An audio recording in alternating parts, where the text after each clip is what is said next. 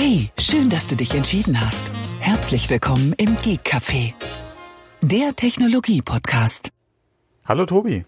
Guten Abend, Thomas. Hallöchen. Guten Tag. Ja, da sind wir wieder ganz pünktlich zum gewohnten Tag.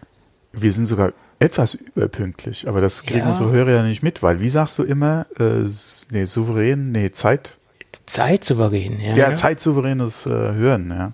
Genau. Ja, so war So das. ist es. Gut, gut. Ähm, ja, dann lass uns heute anfangen. Jawohl. Äh, ich wollte gerade aus der Macht der Gewohnheit was anderes sagen, aber das sage ich heute nicht. Ähm, genau.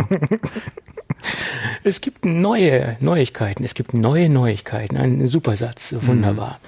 Jedenfalls, es gibt Hinweise bezüglich des äh, neuen MacBook Pros. Ja, 16 wir warten Zoll. ja drauf, ja. Ich will die Wir Kiste ja auch gerne angucken. Auch wenn sie Ich warte- unbezahlbar ist. Aber. Ich warte ja nur drauf, äh, in, in Hinblick auf die neue Tastatur. Das, das interessiert mich am meisten. Ja, ich Mhm. befürchte ja, dass die nicht so viel anders werden wird. Naja, es gab ja Gerüchte, Ja, dass ja, sie da auf äh, ähm, Sensortechnik setzen wollen, aber nicht Sensortechnik in Bezug auf die Tasten, die man von oben drückt, also wo man den Kontakt mit hat, sondern zwischen Taste und zwischen Kontakt sollen ähm, Sensoren sitzen, die anders reagieren als herkömmliche äh, Tastensensoren. Ja. Soll quasi komplett ähm, staubresistent sein. Da bin ich sehr gespannt. Ja. Gut, aber das ist jetzt nicht das Gerücht, worum es äh, hier im, im Moment gehen soll. Jedenfalls es ist auf einem asiatischen Blog, der sich schwerpunktmäßig mit Netzteile beschäftigt, herausgekommen, dass angeblich ein USB-C-Netzteil aufgetaucht ist mit 96 Watt. Das sind schon mal ähm, äh, wesentlich mehr äh, Kapazitäten oder wesentlich mehr Watt als bei den 15 Zoll Geräten. Da sind wir mit 87 Watt unterwegs. Und ähm, das passt auch zum Thema, wenn man jetzt mal so ein bisschen kombiniert, diese ganze Geschichte, das XDR Pro Display, was ja auch demnächst kommen soll, hat einen USB respektive Thunderbolt 3 äh, Pass-Through ähm, Steckplatz oder ähm, Buchse und die können auch 96 Watt Maximalleistung ähm, ausgeben oder dieser eine Port kann das auch. Und wenn man jetzt mal kombiniert, äh, kann man davon ausgehen, dass man dementsprechend auch über dieses Display dann die kommende äh, 16 Zoll MacBook Pro Generation aufladen kann. Weil aus welchem Grund sollte Apple das bei dem Display erhöhen, die Wattzahl, äh, wenn es kein ähm, Gerät gibt mit mehr Leistung oder mit mehr Leistungsbedarf? Also passt das ja irgendwie, dieses Gerücht mit dem Netzteil äh, zu dem Display. Bin ich mal gespannt. Und eine Modellnummer ist auch schon aufgetaucht, die nennt sich A2166. Das soll die Modellnummer für das neue Netzteil sein. Bleibt spannend. Ja, wie gesagt, ich freue mich schon drauf. Äh, Ich will mir es auf jeden Fall mal im Laden angucken. Äh, klar wird das wahrscheinlich preislich jenseits von Gut und Böse liegen, aber bei mir bahnt sich ja dieses Jahr noch eine Neuanschaffung an im Mac-Bereich. Ähm, Der Mini äh, ist ja so in die Jahre gekommen und wir kommen da später noch auf ein anderes Thema, ja, und da ist meine ja nicht mehr kompatibel dazu. Ähm, also da wird es echt Zeit, dass was Neues ins Haus kommt. Ähm, wahrscheinlich werde ich den Mini dann irgendwie als, keine Ahnung, Heimserver-Lösung für irgendwas mal einplanen, mal gucken. Wobei ja da eigentlich auch schon wieder zu viel Strom für frisst. Da wäre vielleicht irgendwie so ein kleines Pi oder so besser geeignet. Na, muss man mal gucken. Auf jeden Fall würde ich Ja. ihn gerne irgendwie noch am Leben erhalten oder im Betrieb behalten, aber mal gucken, wie. Und äh, ja, da ich ja eh nicht äh, so ganz sicher bin, ob wieder mobil was oder ein Desktop, würde ich mir, oder warte ich ja schon, es hat einige, seit es die Gerüchte für eine 16er gibt, warte ich ja schon drauf und würde mir das gerne angucken. Wobei das wird wahrscheinlich wirklich ein Pro-Gerät werden. Und das ist ja dann eigentlich auch schon wieder Overkill. Ja. Naja, was heißt Overkill? Kommt immer drauf an, was für ein Pro-Gerät. ne? Also, Ähm, ja, ja, alleine preislich. Da wäre ich Ja. wahrscheinlich mit, äh, mit einem äh, MacBook Air besser bedient, was den Preis betrifft. Aber da- das hat mir dann doch wieder ein bisschen zu wenig Leistung. ja, was den Preis betrifft, aber wenn du jetzt, sagen wir mal, ein kleines 13er nehmen würdest, äh, im Pro-Bereich, bist du da wirklich so weit von, von, von, von dem Preis eines MacBook Airs auch nicht mehr entfernt. Und du hast wesentlich Ja. mehr Leistung. Ne? Ja, also das es wird klar. wahrscheinlich irgendwo beim 13er sich einpendeln, alleine schon wegen, wegen dem Anschaffungswiderstand. Wie gesagt, wenn es kein Desktop wird. Wenn es ein Desktop wird, ist ja eh die Frage nochmal äh, eine ganz andere. Wird es eventuell wieder ein Mini, weil ja hier eh der 4K steht, der Monitor, ja, und Tastatur, Maus ist ja eh alles da. Oder vielleicht dann doch ein iMac. Ähm, das muss ich dann zeigen. Ja, klar. Aber da steht wahrscheinlich was an. So ist es. Na, schauen wir mal. Ja. Aber eine andere Frage noch. Es gibt einen Blog, was sich schwerpunktmäßig mit Netzwerk, äh, mit Netzteilen beschäftigt. Ja, da gibt es mehrere Blogs. Das war jetzt zum Beispiel die, die Okay. asiatische äh, Version davon. Kann ich leider nicht aussprechen, deswegen habe ich auf den Namen verzichtet. Ähm, da gibt es noch ein Pe- Pendant in Amerika, was sich schwerpunktmäßig mit Netzteilen beschäftigt. Okay. Aber ähm, wie gesagt, die komplette Palette von, von ähm, ähm, Netzteilen von, von Rechnern, also Netzteile, die klassischen Netzteile für normale PCs. Und da hast du ja auch ein Riesenspektrum. Da gibt's ja auch wahnsinnig viele, viele Möglichkeiten bis zu den klassischen äh, PSU-Units, die man bei den Notebooks hat. Ja. Aber da hat anscheinend jemand seine Nische gefunden, ja. Ja, und wenn er natürlich solche aktuellen Informationen hat und wenn, wenn er so an solche Bauteile kommt und sogar eventuell schon diese Netzteile vorliegen hat, diese Apple-Netzteile, dann ist er da ganz gut aufgestellt, ja klar. Hat sich ja sogar bis äh, zu, zu uns rumgesprochen mit diesem Artikel. Also Ja. hat das schon einen gewissen Impact. Ja, und es gibt mal wieder ein neues Reparaturprogramm von Apple. Ja, unser täglich Reparaturprogramm gibt uns heute, oder wie war das? Mhm. Äh, Und zwar für iPhone 6S und 6S Plus Besitzer, die das Phänomen haben, dass sich die Geräte nicht mehr einschalten lassen. Das kann vorkommen, kann allerdings aber auch woanders dran liegen und muss nicht unbedingt an dem, an dem Fehler liegen, den Apple jetzt hier so eingeräumt hat. Aber wir verlinken mal eine Seite, wo man seine Seriennummer eingeben kann und dort bekommt man gesagt, ob man betroffen ist was es für ein Bauteil ist, äh, um was es sich da handelt. Das hat Apple, wie gesagt, nicht äh, bekannt gegeben. Jedenfalls ähm, gibt es dort ein aktuelles Reparaturprogramm. Tja, ja da werde ich mal das, äh, die Nummer von meiner Frau eingeben. wieso lässt sich das Gerät nicht mehr einschalten? Nein. Aber mal gucken, ob die, die Seriennummer irgendwie äh, Betroffen ist. da betroffen ist. Ja. Ja, vielleicht Könnte ja passieren, oder- wobei das läuft so lange so gut. Und mit dem Einschalten hatten wir dann nie Probleme. Ich glaube, der Akku wird jetzt aktuell ein bisschen schwach. Ähm, aber das wird eh Zeit für ein neues Gerät. Ja. Also 6S Plus ist jetzt, hat jetzt auch ein paar Jahre auf dem Buckel. Da darf auch gerne der Akku äh, bei der Benutzung mal ein bisschen schwächeln. Ne? Ja, so ist es. Ja. Und ich glaube, eines der Hauptthemen, die uns hier heute begleiten werden, wenn ich mir auch mal unsere Sendungsvorbereitungen anschaue, wird Catalina sein. Genau, Äh, das äh, Catalina. hatte ich ja eben schon gemeint, wie ich gesagt hatte, mein Mini ist da nicht mehr kompatibel mit. Ja. Ja, das ist dann äh, schlecht. Ähm, aber so schlecht ist es, glaube ich, auch nicht, dass du nicht im Moment mitspielen kannst. Ja. Weil man hört ja einiges, ähm, naja, wie soll ich sagen, äh, man hört ja einige Probleme.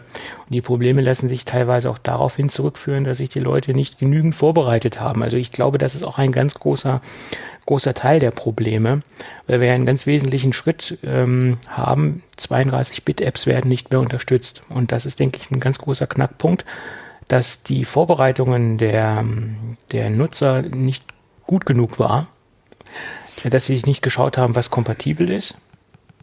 Und Ähm, okay, wir- wir hatten da ja vor einigen Folgen schon mal drüber gesprochen, auch wie man, da kommen wir ja heute auch nochmal drauf, wie man gucken kann, welche Apps man im Einsatz oder installiert hat, die 32-Bit sind, die Genau. noch keine 64-Bit-Version haben, zumindest noch nicht, noch nicht installiert ist. Es gibt ja Leute, die sollen ihre Software auch nicht immer auf dem aktuellsten Stand haben, ja, ähm, macht ja bei je nachdem, welche Software man oder wie produktiv man sie im Einsatz hat, ja auch durchaus Sinn, da eventuell mal ein, zwei Versionen äh, hinterher zu hinken, damit halt da die Bugs entsprechend gefixt sind. Aber da kann man auf jeden Fall, äh, wie gesagt, mal gucken, was die 32-Bit bzw. 64-Bit-Kompatibilität betrifft. Ähm, ja, Ja, aber wie gesagt, da sollte man sich auf jeden Fall dringend vorbereiten, wenn man äh, weiß, dass man noch einige äh, Utilities im Einsatz hat, die äh, irgendwo in, im System schlummern und die eventuell vielleicht auch nur selten benutzt werden, aber die dennoch ähm, essentiell sind für den Workflow, dann sollte man halt einmal nachschauen, wie es damit ausschaut. Da hat Apple sogar ein eigenes Service-Dokument aufgestellt, wie man das tun kann mit Bordmitteln. Da gibt es halt, wie gesagt, die Möglichkeit, das über die System, über den Systembericht abzurufen.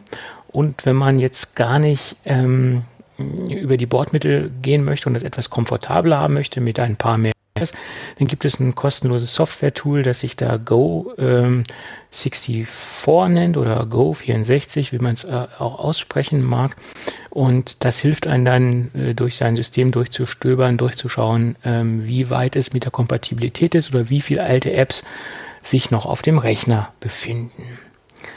Aber es sind ja nicht nur die Apps, sondern es ist ja auch teilweise die Hardware, speziell die Peripherie, die man verwendet, ähm, speziell auch die Scanner-Geschichten von Fujitsu, mhm. ähm, die ScanSnap-Geschichten, da gibt es ja auch einige Dinge, die nicht mehr Catalina-fähig sind, wo es einfach keinen 64-Bit-Support mehr gibt. Und auch einige Drucker sind äh, davon betroffen. Mhm. Ich hatte heute eine Menge, Menge, Menge Probleme und Anfragen von Kunden, die dann einfach sagten, ja, äh, Drucker läuft nicht mehr, das läuft nicht mehr, hier läuft nichts mehr. Habe ich gesagt, ja, schaut doch mal, ob es einen aktuellen Treiber gibt. Nein, gibt's nicht. Ja, dann äh, sieht's da wohl schlecht mit aus. Entweder ein Downgrade oder abwarten, bis es einen Treiber gibt oder einen neuen Drucker kaufen ist bei günstigen Druckern, ich sag mal so, so, so Wegwerfdrucker ja nicht so kompliziert, das, das zu machen oder der, der finanzielle Aufwand ist da nicht so hoch. Aber wenn ich jetzt hier einen Laserdrucker habe, wo, der, wo, der, wo das Investment schon ein bisschen größer war, dann überlegt man sich das zweimal, ob man da ähm, upgradet auf, auf Catalina. Ne? Ja, vor allem, was ja immer überrascht ist, äh, dass Leute halt so blind einfach in die in so große Updates halt reinspringen. Ja, ja. Das, das ist, ist, halt okay, klar. Wer, wer denkt jetzt bei einem normalen, in Anführungszeichen, Drucker dran, sich vorher da mal schlau zu machen? Okay, das äh, ist vielleicht so ein Ding, ja, aber äh, trotzdem sollte man da vorher äh, ein Auge drauf werfen. Ja, ist nicht nur meine Software, sondern auch meine Hardware kompatibel. Und wir hatten gerade im Bereich Scanner äh, auch schon beim letzten Update, alle OS 10 Update drüber gesprochen wo es ja auch schon Hersteller gab, die äh, da verspätet erst kamen mit äh, Updates für ihre Treiber, beziehungsweise sie damals ja schon angekündigt hatten, dass es keine Treiber geben wird für die Version, weil die Hardware eventuell auch schon so alt ist. Ähm, da sollte man ja eigentlich schon was draus gelernt haben. Ja, von daher äh, sollte einem das hoffentlich nicht nochmal passieren. Äh, in ein, zwei Foren hatte ich da die letzten Tage auch gelesen, ähm, wo sich Leute auch schon äh, ausgelassen haben, dass ihr Druckerhersteller äh, noch keine äh, Updates veröffentlicht hat, beziehungsweise äh, schon angekündigt hat, dass es noch ein paar Monate oder ein paar Wochen dauern wird, bis Updates kommen. Ähm, klar, wenn man da natürlich vorne immer dabei sein will mit seinen OS 10 Updates, äh, ist das halt so ein Ding. Ähm, aber da müsste man dann auch mal gucken, ja, ist das äh, so ein notorischer Hersteller, der immer zu spät kommt, ja, oder äh, ja, da muss man sich halt mal überlegen, ob das nächste Gerät von dem Hersteller dann noch kommt oder nicht. Äh, aber ja, je nachdem, nicht jeder schafft es halt zum, zum Day One halt äh, entsprechend die Treiber aktualisiert zu haben. Äh, es gibt hier Hardware-Hersteller, wo die Treiber, wenn sie 64-Bit sind, auch unter Catalina funktionieren.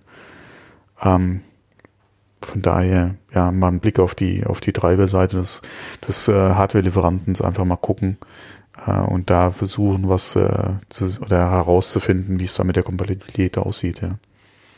Ja, das, das ist wichtig und ich sag mal, bei einem Privatanwender, der jetzt so ein bisschen unbedarft in diese Situation reinstolpert, da habe ich noch ein, eine Art von Verständnis für diese mhm. ganze Problematik. Da, da kann das halt passieren. Der ist wahrscheinlich ein bisschen unbedarft und ähm, klickt dann auf Update und freut mhm. sich, dass er das neue System bekommt. Alles super. Ähm, aber bei so Firmen, egal wie groß oder wie klein die Firma ist, also je größer, je schlimmer finde ich eigentlich diese, diese Problematik, dass sie einfach äh, ihre Update-Geschichte da durchziehen. Äh, aber die sollten sich ein bisschen intensiver Gedanken über die, ihre Situation der Software und Hardware machen und nicht einfach mal blindlings auf, auf Updates klicken. Mm, und das äh, waren heute wirklich, ja, ja. zwei bis, nee, nee, sechs Anrufe hatte ich heute. Sechs Anrufe von Firmen, die Probleme mit, mit Hardware hatten, äh, die einfach unter Catalina nicht, nicht funktioniert und nicht, äh, ja, angesprochen werden kann. Und, äh, ja. Also, das gibt echt groß zu denken, ja, wenn, wenn ja. jemand, der sein Geld damit verdient, halt sowas macht. Und da ja. muss man ja auch mal gucken auf die Meldungen, gerade in Bezug auf äh, Adobe Photoshop und Lightroom, die haben ja momentan noch Probleme mit Catalina. Äh, es gibt da ein paar kleinere Bugs. Es gibt Leute, die von den Bugs auch gar nicht betroffen sind, weil sie diesen Teil halt nicht nutzen von Photoshop oder Lightroom. Ähm, aber es gibt durchaus äh, Dienstprogramme von Adobe für ihre Software, die noch 32-Bit ist, ja, die dann natürlich unter Catalina nicht funktioniert. Ähm, ich weiß jetzt aus dem Kopf raus nicht, welche Kamerasysteme da betroffen sind, aber beim Import kann es zu Problemen kommen bei bestimmten Kameramodellen, ähm, wo die Treiber nicht funktionieren, beziehungsweise nicht äh, für, mit Catalina kompatibel sind. Ja, äh, ein paar Funktionen, äh, wie gesagt, die äh, auf 32 Bit Plugins zurückgreifen, funktionieren nicht. Also da muss man auf jeden Fall ähm, aufpassen. Was man auch nicht aus dem Blick äh, verlieren darf, ist ähm, die Umstellung, die mit iTunes stattgefunden hat, weil äh, gerade im Musikbereich, auch im DJing äh, etc. Ähm, viele auf das XML-Format äh, von iTunes zurückgegriffen haben, um da auf die iTunes-Bibliothek oder auf Playlists zuzugreifen, was ja mit Catalina Geschichte ist. Ja, die Funktion gibt's nicht mehr mit äh, dem neuen oder mit dem Nachfolger von iTunes. Ähm, es gibt zwar die Möglichkeit von Apple auch offiziell über die SDK da entsprechend auf die Daten zuzugreifen, aber da müssen die Hersteller natürlich auch erst ihre Anpassungen machen. Und da haben gerade die Großen in dem Bereich gesagt, Achtung, ja, bitte nicht auf Catalina updaten, wir arbeiten da noch dran. Ähm, teilweise gibt es schon Beta-Versionen, aber wer will eventuell mit Betas draußen in der ja, äh, arbeiten, ja, live irgendwo im Set äh, auf einer Bühne, ja, würde mir auch Bauchschmerzen machen. Äh, von daher ähm, da halt auch keine Catalina-Updates momentan empfohlen. Ähm, DJ sagt wahrscheinlich vielen was, die ja auch aus der iOS-Welt kamen, dann auf den Mac umgezogen sind. Die sind, glaube ich, schon kompatibel zu Catalina. Ähm, aber viele andere haben da noch Probleme, ja. Und das ist halt auch so eine Sache. Wer professionell am Tag oder wer professionell mit seinem Mac arbeitet und am Tag eins auf Catalina wechselt, der hat entweder seine Hausaufgaben sehr gut gemacht, mhm. eventuell auf einer separaten äh, Platte schon mit den, mit den Betas gearbeitet und gesehen, dass seine Sache funktioniert. Oder aber, blauäugig wie man ist, ja, ist man da reingegangen. Aber das, wie gesagt, wenn man das Geld damit verdient, kann ich das gar nicht verstehen. Ja, also wie gesagt, es gibt ja die, nach meiner Meinung drei wichtige Schritte. Hm. Erstmal ein Backup machen, bevor man dann so, Update ja, okay. durchführt. Aber was sagen Ganz, wir immer? Ja, Backup, Backup, Backup. Genau. Äh, ohne Backup kein Mitleid, äh, aber das ist auch geklaut. der, der Spruch ist von der CT, nicht, dass es hier wieder Stress gibt.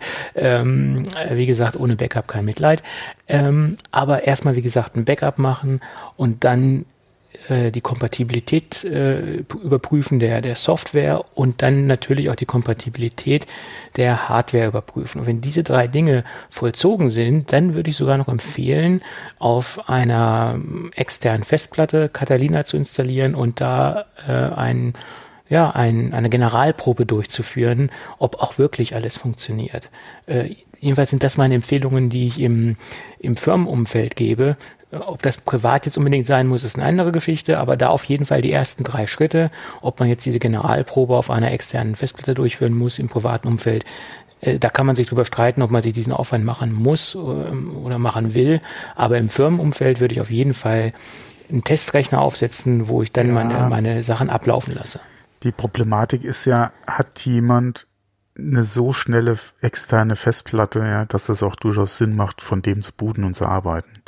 Ja, aber zum aber, Testen äh, würde auch erstmal eine, eine normale drehende ja. Festplatte reichen. Da muss er halt ein bisschen mehr Zeit mitbringen, aber es geht ja, ja einfach nur darum, um diese ganzen Sachen durchzuchecken. Wird der Drucker vernünftig angesprochen? Funktioniert der Treiber?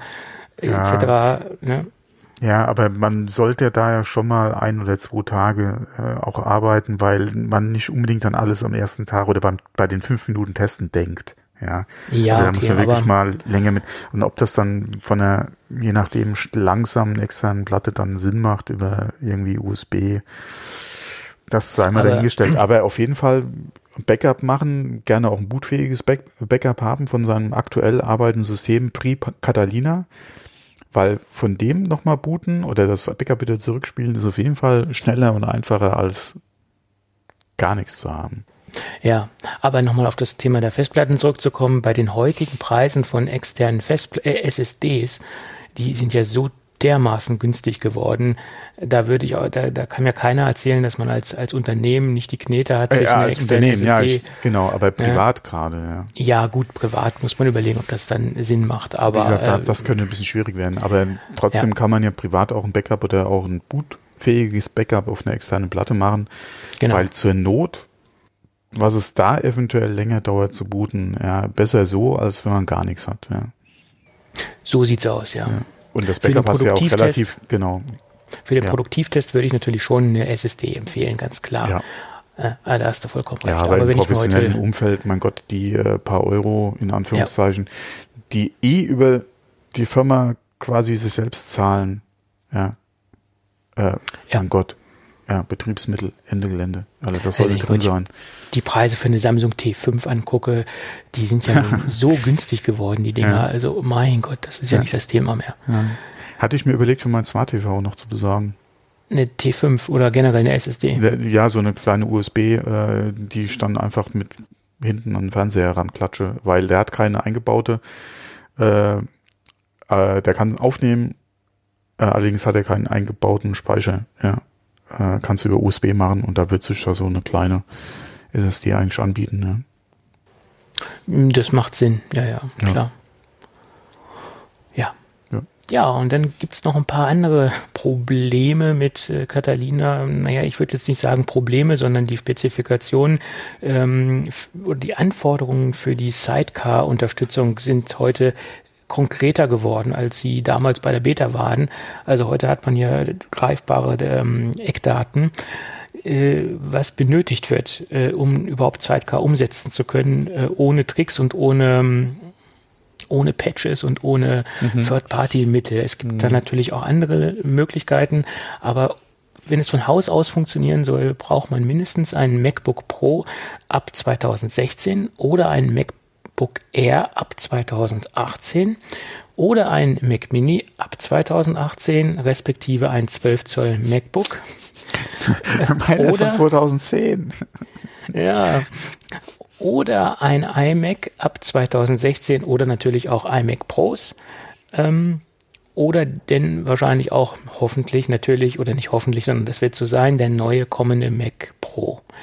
So, das sind die Dinge, die man haben sollte oder ab diesen Baujahren äh, wird äh, Sidecar unterstützt und beim iPad ist es ganz einfach. Jedes iPad, was äh, Pencil Support bietet, äh, bietet auch Sidecar Support.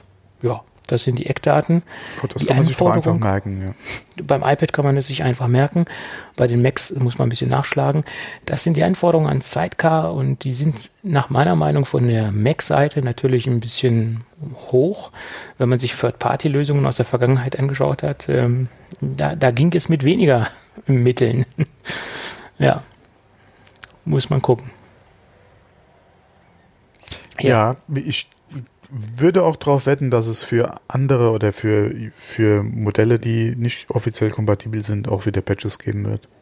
Ja, das sagte ich ja schon, da wird es Lösungen ja. geben, aber das sind die offiziellen Aussagen, die Apple da rausgehauen hat. Ja. Und ähm, ja, ja, kann man, kann man durchaus äh, von der iPad-Seite mit leben, von der Rechnerseite, naja, ist ein bisschen fragwürdig. Ja, aber genauso bei Catalina. Äh, Catalina äh, ist ja auch nicht, äh, wie gesagt, mein 2010er kann es auch nicht. Ich würde es wahrscheinlich auch nicht drauf installieren wollen, äh, trotz SSD und mehr RAM, was ich ihm ja gegönnt hatte vor, eine, vor, vor lange, lange, lange, lange Zeit äh, in einer Galaxis weit, weit entfernt.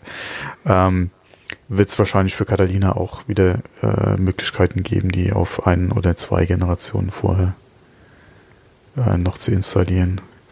Hatten wir bei den Vorgängerversionen schon, wird, denke ich mal, bei Catalina auch kommen. Mhm. Solange die Hardware äh, einigermaßen kompatibel ist, wird es wahrscheinlich auch ein Patch geben. Kann man von ausgehen. Es Ob das ja, Sinn ja. macht, ist die andere Frage. Ja, ja. Also wenn ich dran denke, mein allererstes äh, oder mein MacBook Air, was ich mal hatte, war ja auch eins der ersten oder der zweiten Generation. Auf jeden Fall noch eins der vom ersten vom vom vom ersten Design her.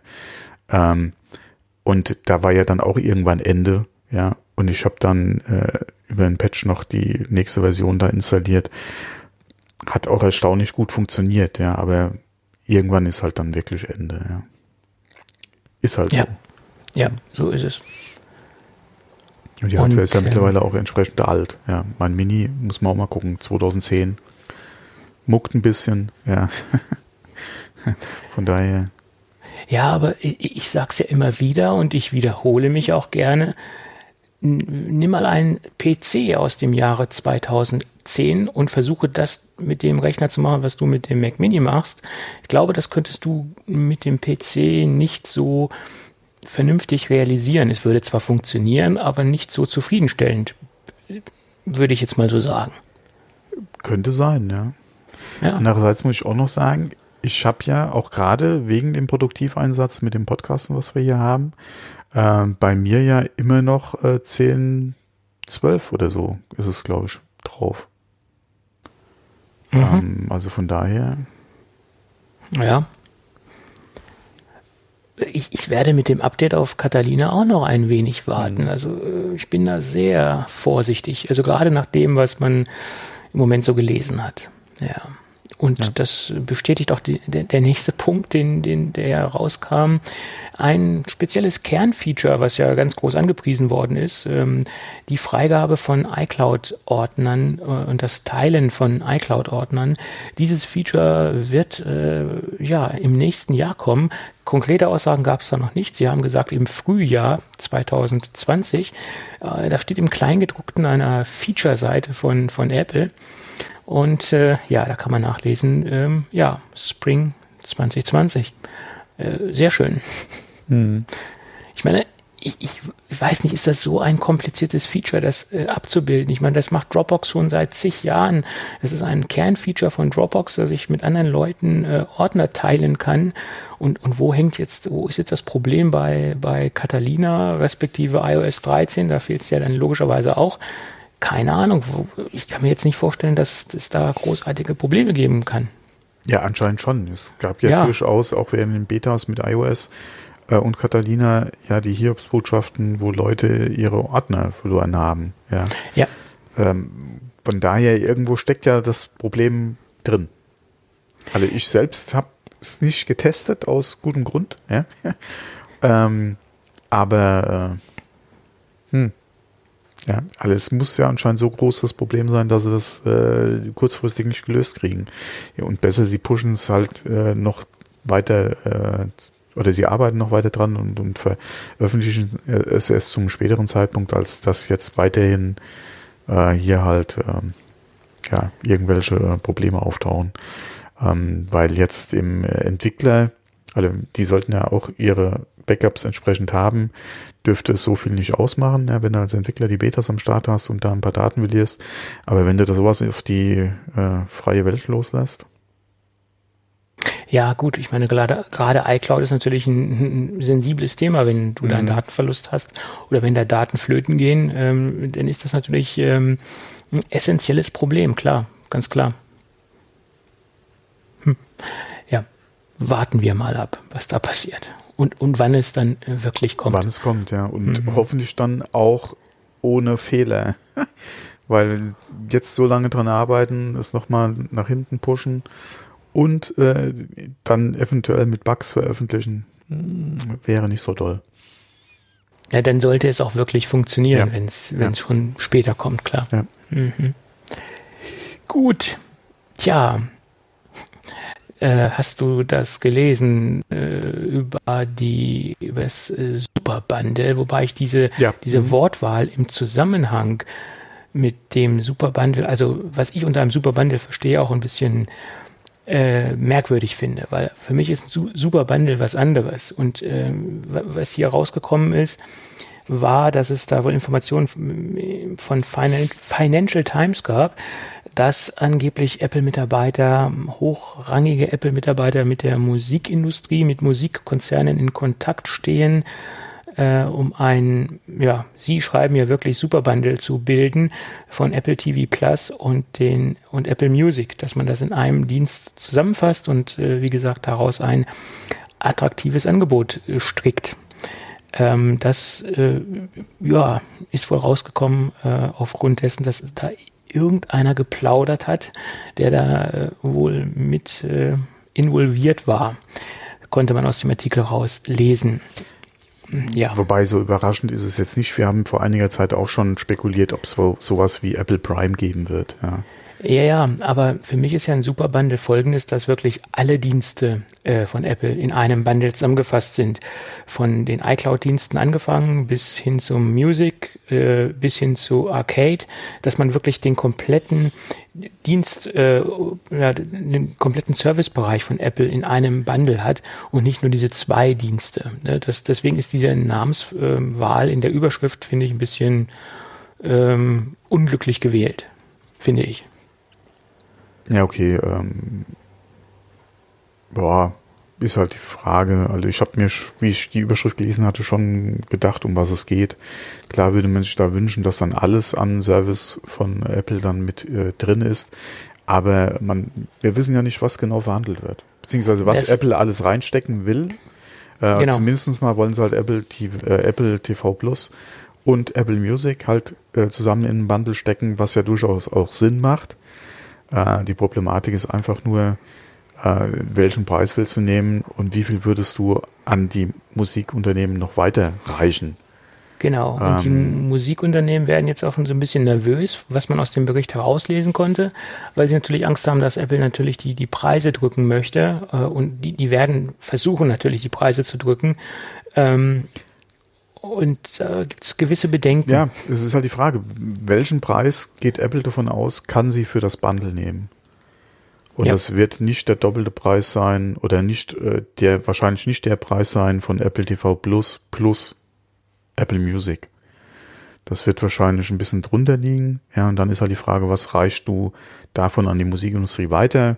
Apple könnte es sich eigentlich leisten, gerade weil sie Apple TV Plus ja auch äh, im, äh, mit Neukauf ein Jahr lang, äh, ja, glaube ich, dann mitgeben bei den Geräten oder so war das auch, glaube ich. Ja? Genau. Mhm. Könnten sie eigentlich sagen, ihr kriegt dieselbe Kohle wie bisher auch? Okay, also in, an- man, man weiß die Verhandlungen nicht. Ja, es kann ja auch sein, dass sie wie immer bei jeder Verhandlung eventuell versuchen wollen, halt das ein bisschen zu drücken, ja, weil sie sagen, die Abozahlen sind ja auch entsprechend gestiegen, ja, und im Strich kriegt ja die gleiche Kohle raus für eure Artists.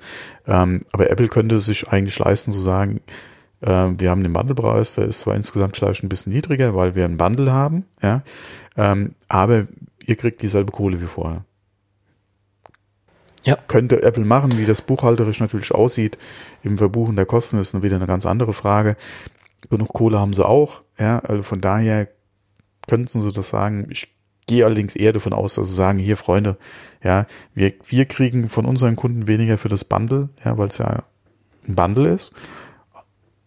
Entsprechend weniger kriegt ihr, ja. Nur, ähm, in, das macht die Verhandlungen dann natürlich nicht einfacher, ja. Das ist richtig, aber ich glaube auch eher, dass sie den Weg gehen, dass sie sagen, okay, wir kriegen weniger und wir, wir können euch auch nur weniger anbieten, weil wenn man sich anguckt, wie Apple in der Vergangenheit mit der Musikindustrie umgegangen ist, ist das eher der Weg, den Apple einschlägt. Und dass Apple eher den Preis drückt. Ne? Wobei, da muss man auch wieder sagen, die Musikindustrie kann froh sein, dass damals der iPod kam. Ähm, klar hatten wir am Anfang gerade mit Napster, also als Napster noch Napster war, äh, die Problematik mit allen, äh, in Anführungszeichen, illegalen MP3-Downloads. Ähm, aber was dann Apple gemacht hat mit dem iPod und iTunes, war ja eigentlich so mit, ja, kann man die Rettung sagen für die Musikindustrie, aber auf jeden Fall ähm, mit ein Teil, ja, äh, wo sie auch gesehen hat, man kann hier mit legalen digitalen Downloads auch Geld verdienen. Und ähm, da sollte die Musikindustrie auch heute Apple noch äh, dankbar sein, meiner Meinung nach, und sich an die eigene Nase packen, dass sie das nicht hinkriegen. Ja, die haben damals den Musikdownload äh, verschlafen, ja, und, und Apple da den Markt überlassen, weil sie entsprechend äh, einfach die Weitsicht hatten. Die haben äh, den Musikstreaming-Bereich mit Spotify damals verschlafen, ja, und kriegen es nicht geregelt. Äh, man könnte auch sagen, die haben es nicht anders verdient, ja. Nur muss man auch wieder sagen, gucken, ja, äh, da stehen ja die, äh, die ganzen Künstler dahinter, ja, diejenigen, die ja die Musik machen. Ja, und dann hast du eben das Label oben drüber, ja. Ähm, es geht ja im Prinzip nicht ums Label, sondern dass das Geld halt beim Künstler ankommt. Und da müssten sich alle auf jeden Fall auch an die Nase packen. Apple, ja, wie gesagt, die Label, ähm, die müssten sich da auf jeden Fall mal an die Nase packen und gucken, dass da entsprechend auch was nach unten tropft. Und nicht nur die großen ja, Namen, die unter Vertrag stehen, die halt ihr Geld kriegen, sondern auch die entsprechend kleineren da äh, davon leben können, wenn halt die Downloadzahlen stimmen. Ähm, wie da die Verträge natürlich aussehen mit den Künstlern, keine Ahnung. Es soll ja immer noch Verträge geben, wo die Downloads äh, abgefrühstückt werden im Vergleich zu äh, physikalischen Verkau äh, Verkäufen was ich auch nicht nachvollziehen kann. Aber ich denke mal, die, die aktuelle Generation, wenn sie nicht Indie und, und selbst irgendwie halt guckt, dass sie da äh, ihre Downloads äh, generieren, ja, ähm, sind da auf jeden Fall, was die Beträge betrifft, denke ich mal, auch schlauer mittlerweile, ja. Ja. Ja, gut. Man kann, man kann es so oder so sehen. Äh, Im Prinzip ist, hat Apple der Musikindustrie so ein bisschen auf die Sprünge geholfen und hat die so ein bisschen in die Zukunft getragen. Äh, sicherlich ist das richtig. Äh, Teile aus der Musikindustrie, die, die, werden das sicherlich anders sehen und ähm, wenn man wenn man sich anhört, ähm, wie manche Künstler über die Geschichten klagen, was bei denen rumkommt letztendlich, egal ob es jetzt bei Apple Music ist oder bei Spotify, äh, muss man auch mal ein großes Fragezeichen dahinter setzen, äh, ob das jetzt der richtige Weg ist. Äh, manche sträuben sich auch dagegen, bei Spotify gelistet zu sein. Ähm, manche kommen dann Generell, irgendwann auch nicht drum rum ja. und, mhm. und gehen dann doch rein. Äh, ich glaube, die, die Ärzte oder die Toten Hosen, eins von beiden, die waren ja auch lange Zeit nicht bei Spotify Ach, und sind jetzt auch erst dazugekommen. Da gibt es mhm. so viele, ja, die, ja. Äh, die waren, dann waren sie wieder nicht. Die äh, wollen nur volle, also nur ganze Alben ja, keine Einzelsongs im Download, äh, teilweise Exklusivveröffentlichungen, ja, was wir ja bei Apple auch schon hatten. Ähm, ja, aber ähm, Apple stellt ja den Labels einen Check aus, ja. Und die haben ja keinen Einfluss darauf, wie die das Geld verteilen. Und das ist halt ja. die Frage, ja. Äh, ja. Das müsste halt auch irgendwie transparenter werden, denke ich mal, für den einzelnen Künstler.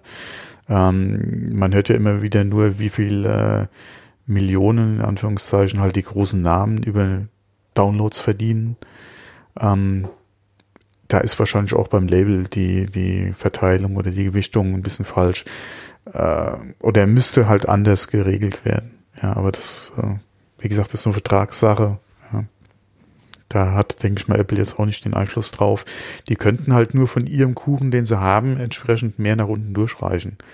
Aber äh, wie auch, äh, wie, wie so oft, ja, warum sollten sie da mehr machen, als es sein muss? Ja. Das ist richtig. Und ich glaube auch dieser ganze Musikkonsum, der hat sich in den letzten Jahren oder auch schon Jahrzehnten, naja, ja. in den letzten Jahren würde ich sagen, ein bisschen geändert. Mhm. Äh, die wenigsten äh, hören sich oder setzen sich mit dem Künstler so tief auseinander, dass sie sich ein komplettes Album anhören oder auch wirklich sich mit Titeln mhm. auseinandersetzen, die jetzt nicht unbedingt in den Charts gespielt werden, sondern die kennen meistens nur die, die Single-Auskopplung von, von dem mhm. Künstler ja, und hören sich dann so, so, so diese, diese Chart-Geschichten an, die in den Charts laufen oder die Sachen, die wirklich ausgekoppelt worden sind. Und die wenigsten Leute setzen sich mit, mit Alben auseinander. Gerade so die Jüngeren, äh, die picken sich quasi die, die Hits raus ja, von den Künstlern da das war's. Ja, aber ja. da kommt es ja wieder auf Genre drauf an, auf, ja. auf den Künstler drauf an. Äh, je nachdem, gerade wenn du halt, ja, ich will jetzt nichts rauspicken, aber es gibt halt auch viele Genre, wo du einzelne Tracks einfach ständig am Produzieren und raushauen bist. Ähm, da gibt es zwar auch eventuell noch, noch ein Album, ja, aber das ist mehr im Prinzip mehr so eine Singlesammlung. Ja, ähm, da mag das durchaus zutreffen. Aber in Anführungszeichen bei dem ganzen traditionellen Musik oder bei dem traditionellen Künstler, der halt auf Album arbeitet und da seine Fanbase auch hat, ähm, die warten oder die, die äh, sind da auf jeden Fall auch oder hören auch das ganze Album. Dass man sich da zwei, drei Songs rauspickt, ja, die am, am meisten liegen, die auf einer Rotation laufen, auch klar. Aber wie gesagt, ein Fan, ja, der, der, der wartet aufs Album äh, oder fiebert dem Album entgegen und hört das Album dann auch zwei, dreimal mindestens komplett durch, ja, wenn es was taugt, ja. Ähm, wie, gesagt, das Einzelne dann auf der Rotation laufen, okay. Das ist einfach so, ja. Du hast dann deinen Lieblingssong oder Songs aus dem Album, die hörst du dann ständig. Aber das ist halt auch viel Genre oder auch viel künstlerabhängig, ja. Ähm, es gibt nach wie vor noch die Konzeptalben, ja, da bin ich auch ganz froh drum, ja, dass du da vieles hast, ja, wo dann wirklich, wo es auch keinen Sinn macht, einen einzelnen Titel rauszupicken. Nein, weil die aufeinander aufbauen, genau. weil das Album weil ja eine so Geschichte ein erzählt. Ding, ein Ding, ja. Ähm, ähm, aber gerade was Charts ist, hast du doch sehr viel, was im Prinzip eigentlich nur noch, ja, beim Gott, das ist eine Single und Ende, ja. Ja, ich denke, das ist ja, wie soll ich sagen, eine sehr oberflächliche Auseinandersetzung mit der, mit der aktuellen Musik bei vielen Leuten der Fall ist. Also ich glaube, es gibt nach wie vor, wie du gesagt hast, die, die Fans und die sich da mit der Musik auseinandersetzen, ganz klar. Aber so das Generelle ist doch sehr oberflächlich geworden. Also, dass man einfach nur so, ja, wie soll ich sagen, so ein Gedudel, so ein, so ein, so ein Neues im Hintergrund hat und, und sich gar nicht mehr damit auseinandersetzt. Also ich, ich will jetzt nicht sagen so Fahrstuhlmusik oder so, aber äh, geht schon in die Richtung und dieser Trend ist in den letzten Jahren immer schlimmer geworden. Ne? Oh, oh sa sagt das äh, mal äh, manchem Künstler, dass seine Musik Fahrstuhlmusik ist. Ja. Naja gut, ich meine, James Last hat, hat fast nur Fahrstuhlmusik gemacht und er hat auch gesagt, das, das ist halt das so. Ist er macht, ja er macht Easy Listening und Easy Listening ist halt Fahrstuhlmusik. Also er stand auch dazu. Also sehr erfolgreiche Fahrstuhlmusik. Sehr erfolgreich, äh, ja. sehr erfolgreich äh, produziert und er hat natürlich auch einen riesen Output gehabt ja, und hat auch, äh, ich denke, nicht schlecht davon gelebt. Ne? Also der Musikkatalog äh, ist nicht schlecht, ja, von ihm. Also was, was Umfang betrifft, ja. Ja, so ist es. Ja. Naja, okay. Schauen wir mal. Ja. Was haben wir denn noch auf der Liste? Hm, hm, hm. Ach so, ja, ja. stimmt. Wir hatten, äh, wir hatten eine Liste. Ähm, ja. Äh, ja, das ist mal, da haben wir jetzt auch schon wieder äh, ein bisschen von X zu Y. Aber wo wir gerade bei Spotify auch waren, du hast da noch was hier mit Siri-Unterstützung reingeschrieben. Äh, ja, 13. Ist, äh, ich hatte auch mal zur letzten Überschrift gelesen, aber da ich Spotify nicht nutze, ja, nichts, nichts Gravierendes. Man kann jetzt äh, Spotify mit, mit Siri äh, äh, bedienen und äh, ansprechen. Äh, ja, das war's eigentlich schon. Mehr, mehr gab's da nicht so zu sagen und äh, äh, eigentlich nur eine Kurzmeldung, äh, nichts, nichts Wesentliches. Aber ein anderes Thema, lass uns mal zu äh, WatchOS springen. Da gibt's nämlich einen Screenshot. Hm, den hat der, den hat ein ähm, Leser von MacRumors äh, äh, gefunden. Der hat das dann mal mit Rumors gemeldet, die haben das nochmal aufgegriffen. Erst hat er das in einen Tweet rausgehauen und äh, dann wurde das dann nochmal ein größerer Artikel, glaube ich, bei oder auf oder bei Mac Rumors, dass in der Wecker-App ähm, von Apple, die kann man ja dementsprechend auch im ähm, Apple Store oder im App Store für WatchOS nochmal runterladen. Falls man sie vom Handy runtergeschmissen hat, kann man ja die ganzen hauseigenen Apps nochmal nachladen.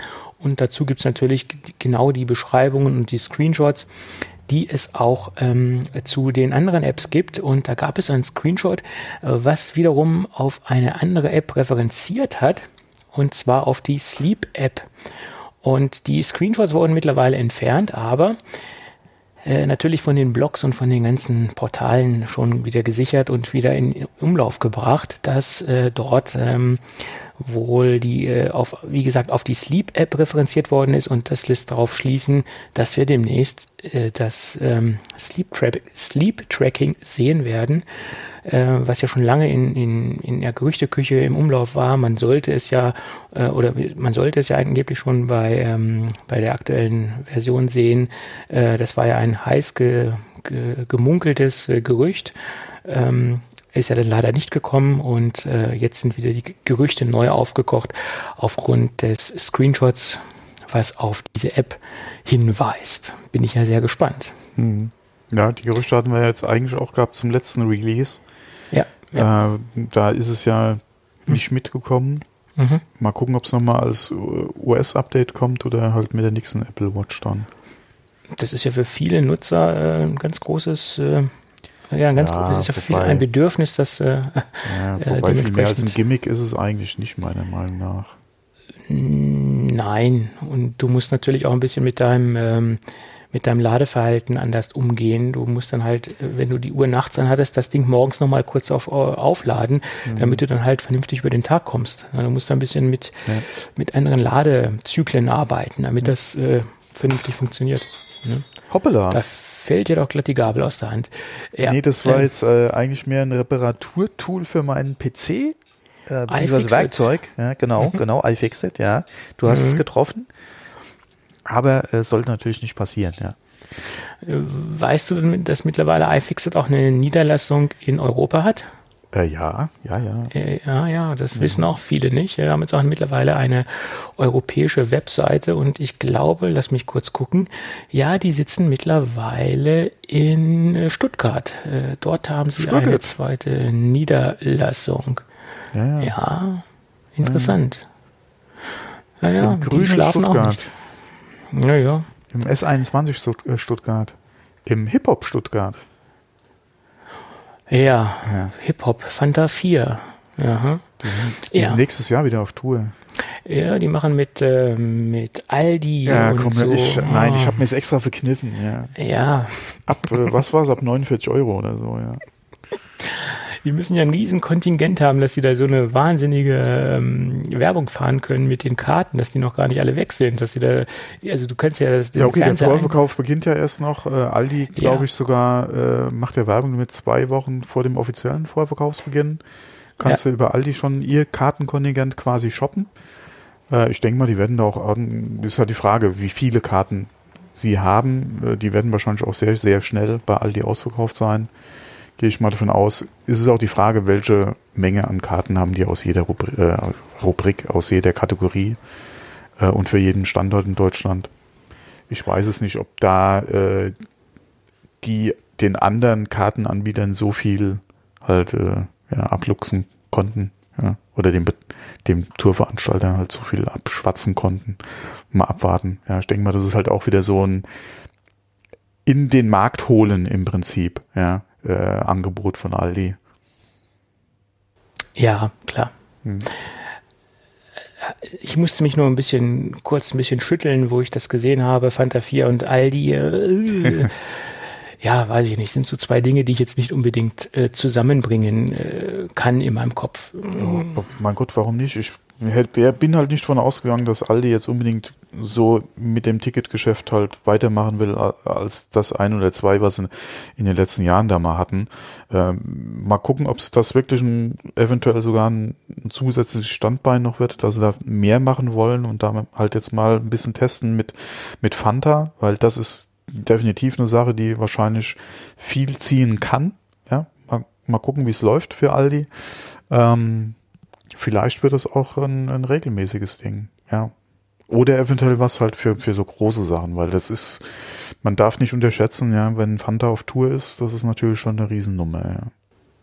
Ja, es ist ja auch die Jubiläumstour, ich glaube 30 mhm. Jahre. Ne? Ich meine, 30 Jahre deutscher Hip-Hop. Ist es 30? Ich weiß es jetzt gar nicht welches, aber es ist auf jeden ja, Fall ein Jubiläum, ja. Hm. Ja, ja, das ist schon mal was. Ja, ja mein Gott, ich kann, mich, ich kann mich noch an den Auftritt in ähm, äh, bei Dieter Thomas Heck in der Sch Schlagerparade? Hitparade. Nee, Hitparade. In der mhm. Hitparade erinnern. Von, den habe ich damals im Fernsehen gesehen. So alt bin ich, ja, ich weiß. Aber den habe ich gesehen bei Dieter Thomas Heck, ja, und darauf kannst du die Jungs heute ansprechen, aber das, da sind sie nicht so, auch über den Style damals, da sind sie nicht unbedingt so, so glücklich mit. Ja. Da hat die Geschichte sie dann doch ein bisschen abgestraft. Ähm, aber ja, mein Gott, es ist wie es ist. Es ist halt deutsche Hip-Hop-Geschichte. Ja. Ja, aber der Style, der war ja damals so. Also, äh, oh, das, der war schon ziemlich böse. Ja, der war vielleicht in der deutschen Hip-Hop-Szene oder die deutsche Hip-Hop-Szene hat halt gedacht, das, das wäre halt so der Style, aber das war schon ziemlich. Ja, mh. ich meine, es war die erste deutsche Hip-Hop-Band. Also die erste Nein. bekannte deutsche Hip-Hop-Band, sagen wir es mal so. Äh, oder Sag, die mainstreamig bekannt war, sagen wir es mal so. Sagen wir mal so, es ist die erste, die bei Dieter Thomas Heck oder in der deutschen Fernsehrepublik äh, halt so durch, durch die Decke gegangen ist dann, ja. Ja. Äh, aber es ist natürlich nicht die erste deutsche Hip-Hop-Band, ja. Ja, aber sagen wir mal so die erste, die in der Masse bekannt geworden ist. Also wo dieses ähm, Hip-Hop. Um, um, so mal, äh, um mal Torch zu zitieren, ja, wir waren mal Stars, ja. Ja. Wer das, äh, ich denke mal, dass die meisten Hörer von uns, die sich für das Genre interessieren, auch das kennen. Ansonsten bitte mal googeln. Auf YouTube ist das Video auch vertreten und da mal reinhören, ja, und sich den Text mal geben. Ähm, das passt eigentlich dazu ganz gut, ja. Ja. Aber sie waren Wegbereiter für andere Projekte, die dann auch in der Masse äh, bekannt geworden sind. Sie haben also auf jeden Fall dem deutschsprachigen äh, Hip-Hop Hip und Rap auf jeden Fall äh, zum Durchbruch mitverholfen. Das genau. definitiv, ja. Ja. ja. Hm. Gut, sind wir uns da einig. Sie waren ja. Wegbereiter. Sehr gut. Schöne ja, Überschrift. Definitiv, ja. Und äh, Hut ab für das, was sie erreicht haben, was sie daraus gemacht haben, dass sie immer noch äh, so da sind, ja, dass sie immer noch äh, vernünftige Platten abliefern oder überhaupt was abliefern können und äh, nach wie vor so erfolgreich sind und Stadien in der Größe auch entsprechend füllen können. Ja. Ähm, da gibt's einige in Deutschland, ja, aber dann doch nicht so viele. Ja. Aber äh, machen sie gut, die Jungs. Ja. Vor allem auch ja, sehr, sehr skandalfrei. Ja, das, das, ist ja auch immer sehr schön. Ja, das ist so, bodenständig. Also, äh, ich ja, meine, das muss man sich jetzt, das, ja, kann man, ja. Ja, ich meine, ja, also kann man diskutieren. Ich sag mal, der größte Ausreißer, der so ein paar Eskapaden hatte, war Thomas D., sage ich jetzt mal, in den Sturm- und Drangeszeiten. Aber der so, so komplett normal war, war ja so der Smudo. Der, ja, der, das war so neutraler äh, äh, Typ. So, der ist nicht hast, so. Hast ja? du jemals groß in den News was vom, vom Andi gehört? Das ist auch der einzige, der so sehr wenig bekannt ist, ja. sage ich jetzt mal. Also ja. am bekanntesten Smudo Thomas D. Dann kommt Michi Beck. Genau. Und der dritte, äh, der vierte letztendlich. Der dritte. Ja, das, ja der, der, der vierte. Ja, für meine Frau sind es auch nur drei. Ja, aber weil der arme Typ ja meistens im Hintergrund steht und ja, wenig. Äh, hallo, arm. Arm lassen wir mal dahingestellt. Na, arm nicht, aber ich sag mal von der Präsenz, sagen wir mal, äh, sehr ähm, wenig im Vordergrund. Und Michi Beck war am Anfang auch relativ im Hintergrund. Der hat sie erst, ist erst nach vorne, so richtig nach vorne gekommen, seitdem er ja dann in die Jury von, wie hieß denn die Sendung, äh, Voice oh, of nein, Germany nein, mitgekommen nein, nein, nein, nein, der hat ja auch schon Projekte gehabt neben Fanta 4 äh, von Anfang an im Prinzip und auch teilweise sehr erfolgreich. Ähm, klar muss man sich auch mit der Materie oder mit, mit dem neben Fanta noch äh, beschäftigt haben. Smudo war äh, solo unterwegs. Thomas D. war auch Thomas solo D. Äh, Thomas D. Smudo, vielleicht jetzt nicht so, aber Thomas D. Äh, hatte ich eigentlich eben im Kopf, äh, war auch erfolgreich mit unterschiedlichen Projekten. Also nicht nur als Thomas, äh, sondern ja auch, äh, was war das, Senguko oder so ähnlich, ja. Äh, okay, erfolgreich kann man da jetzt diskutieren, aber da hat er ja auch gemacht, wie gesagt, Michi nebenher, Hausmarke, äh, beziehungsweise Turntable Rockers, ja, ähm, nicht Hausmarke, Turntable Rockers, äh, Andy produzieren sowieso, ja, wobei das, wie wir schon gesagt haben, doch sehr unterm Radar gelaufen ist. Dann For Music, wobei, wie aktiv sind sie noch mit For Music? Keine Ahnung, ja, verfolge ich jetzt nicht so. Ähm, aber äh, ja, alle Hut ab, was sie da draus gemacht haben. Hätte ich jetzt, als ich das damals im Fernsehen gesehen habe bei Dieter Thomas Heck, so nicht erwartet. Ja, ja ich auch nicht. Und Thomas D. hat ja noch so ein paar Fernsehsendungen gehabt, so Wissen vor acht hat er, glaube ich, noch so den Erklärbär gemacht. Oder macht er, glaube ich, immer noch, ich weiß es nicht ganz genau. Da ist er noch ein bisschen für die ARD tätig gewesen und so ein paar ähm, Ernährungssendungen. Er ist ja Veganer, der Thomas D. Er hat ja, glaube ich, auch einen Biobauernhof in der Nähe von Kommune, Stuttgart. ja. Hm. Ja, und da ist er ja auch noch ganz aktiv. Ähm, und ich glaube, da ist auch das Studio, ich glaube bei Thomas D. Also da ist jedenfalls äh, ein, eines von den äh, Musikproduktionsstätten, die sie betreiben. Ja, naja. Ja, und der Dings hat ja mal Informatik studiert, wissen auch die wenigsten, der Smudo, ne? Ja, und fährt, fährt sehr gerne Auto. Er fährt auch Autorennen, hat auch eine Rennfahrerlizenz, ne? ja, Ja. so ist das. Ja, ähm, ja genau. Äh, herzlich willkommen im Geek Talk, dem äh, etwas anderen Musikpodcast. Äh, Ja, genau. gut, gut. Somit haben wir das auch abgearbeitet. Ja. Hast du denn noch irgendwas beizutragen? Äh, ja, eine kleine Sache noch, äh, Essential, äh, dem einen oder anderen ja wahrscheinlich noch äh, durch Andy Rubin Ja. bekannt. Die hatten ja mal ein Smartphone oder so ein ja, Smartphone-Startup, Essential Startup, ja, ist halt die Frage. Andy Rubin, seines Zeichens ja Mitbegründer von Android, äh, damals bei Google gewesen, hatte ja da ähm, ein Smartphone entwickelt. Der hat jetzt ein paar Tweets rausgehauen, die verlinken wir jetzt auch mal in den Shownotes, kann man sich angucken. Und zwar hat er da Bilder vorgestellt, Wobei die Farben fand ich ja dann doch schon sehr interessant, ja, diese Multicolor-Farben, die er da gezeigt hat. Anscheinend kommt jetzt demnächst ein neues Smartphone äh, von Essential mit einem sehr ungewöhnlichen Formfaktor, sehr schmal, sehr lang. Ja, äh, macht einen interessanten Eindruck. Ich denke nicht, dass das mehr als oder dass es große Stückzahlen verkaufen kann. Hatte das erste auch schon nicht. Ja, ging ein bisschen unter, hat aber eine sehr große Fanbase. Äh, von daher mal gucken, wie das jetzt mit dem neuen Projekt wird. Ähm, interessant, ja, die Bilder, Tweets dazu kann man sich mal angucken. Ich bin mal gespannt, aber das ist, glaube ich, nichts, was sich in irgendwelchen nennenswerten Stückzahlen verkaufen wird. Kann ich mir Ja, nicht das- vorstellen. War ja beim Vorgängermodell auch nicht anders. Das Genau. war ja auch ein Flop. Muss man mal so sagen. Ja, es ist halt die Frage, inwieweit war es ein Flop für Essential, aber das ist halt wie teilweise auch mit den Pixels, ja, die, die Stückzahlen. Ja, Ja. ja, ja. Ähm, dann hätte ich noch zwei kleine andere Sachen noch. Mhm. Und zwar einmal, äh, Hodinki hatte ich ja auch schon mal erwähnt, das Uhrenblog, ähm, die haben ja auch einen Podcast. Und da war jetzt der äh, Alan Dye von Apple äh, zu Gast. Kann man mal reinhören, Link ist in den Shownotes drin. Und dann noch eine zweite Sache, der Tony Fadell, der damals hier äh, mit bei der iPod-Entwicklung äh, ausschlaggebend war, bei Apple hat ein paar Tweets äh, oder hat quasi so ein Ask Me Anything bei Twitter gemacht. Äh, und äh, das verlinken wir auch mal. Es sind ein paar schöne Aussagen und äh, Tweets von ihm dabei. Kann man sich in Ruhe mal angucken. Wie gesagt, zu beiden die Links in den Shownotes. Mhm, okay. Gut, dann würde ich sagen, lass uns doch zum, ja, es ist kein, doch, es ist ein Gadget, aber ist ein kleiner Gadget-Tipp, den ich hier mal loswerden möchte, weil es auch in die, in die aktuelle Situation von, von Amazon reinpasst. äh, Amazon hat ja einen Echo Flex vorgestellt. Das ist quasi die kleinste Lösung, um in die um in die Echo-Welt einzutauchen.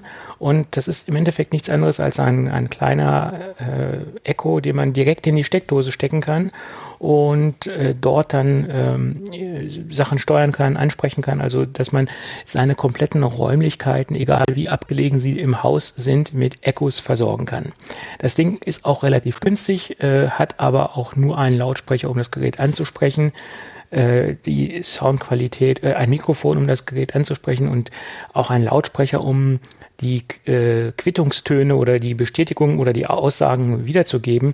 Ich glaube nicht, dass überhaupt äh, eine Audio-Wiedergabe, eine Musikwiedergabe über dieses Ding möglich ist. Das, da setze ich jetzt mal ein Fragezeichen hinter.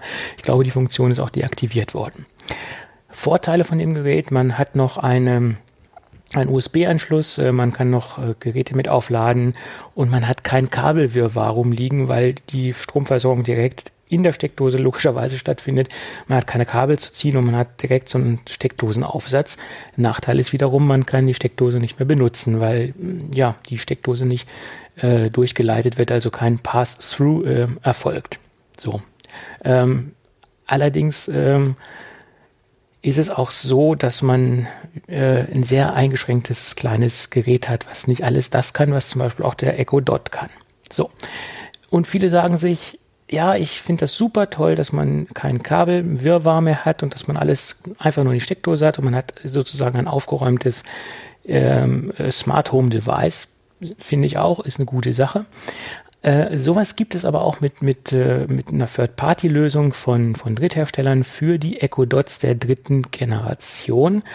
Und ähm, da habe ich ein Zubehörprodukt gefunden, was erstens mal wertig ist von der, von der Qualität her und auch von der, von der Anmutung und von der Umsetzung her.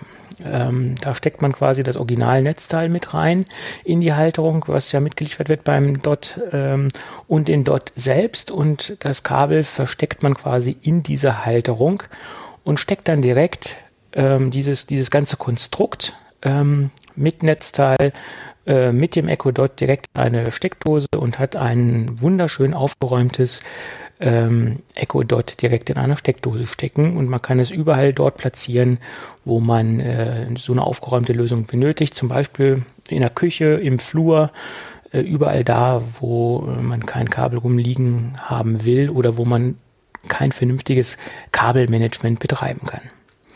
Und das Ding äh, gibt es in weiß und in schwarz, also für die beiden Farbversionen passend und ähm, kostet, glaube ich, 14 Euro irgendwas bei Amazon und ist es nach meiner Meinung auch vollkommen wert. Ja. Und deswegen mein kleiner äh, Gadget-Tipp des, des Abends, hätte ich bald gesagt, ja. Mhm. Ja, es gibt Leute, die brauchen sowas. Ja, sonst gibt es wahrscheinlich das Teil nicht. Ja. Auch du, es gibt Dinge, die die Welt nicht die braucht. Man, die braucht man nicht und die gibt es trotzdem. Also das ist ja, jetzt nicht unbedingt äh, ein valides Argument. Also da es gibt eine Menge recht, Mist. Ja. ja. Bloß weil ja viele gesagt haben, ja, das ist ja ein Riesenargument äh, mit dem Kabelmanagement für den Flex, da gebe ich den Leuten recht, aber man kann es auch mit cleveren äh, Third-Party-Lösungen äh, wunderbar umsetzen. Und viele haben ja auch schon Echo Dot und äh, haben vielleicht auch mehrere Echo Dots und wollen nicht noch äh, so ein Flex kaufen oder was auch immer. Du bist ja in der Amazon-Welt auch zu Hause, oder? Äh, ich habe ein Echo, ja, in der Küche okay. stehen, ja. Küchenradio äh, quasi. Das, das, das einzige Gerät oder, äh, mittlerweile, oder hast du was dazu bekommen mittlerweile schon? Nee, das einzige Gerät. Okay, okay. Mhm. Gut. Der sein könnte, dass du dann noch tiefer äh, eingestiegen bist in nee. die Amazon-Welt. Mhm. Gut, gut. Okay, dann würde ich sagen, aufgrund der, naja, so viel, so spät ist es noch gar nicht, aber trotzdem lass uns die heutige Folge abschließen und äh, wenn alles gut geht, hören wir uns dann nächste Woche wieder. Genau. Bis dann. Okay, Tschüss. bis dann. Tschüss.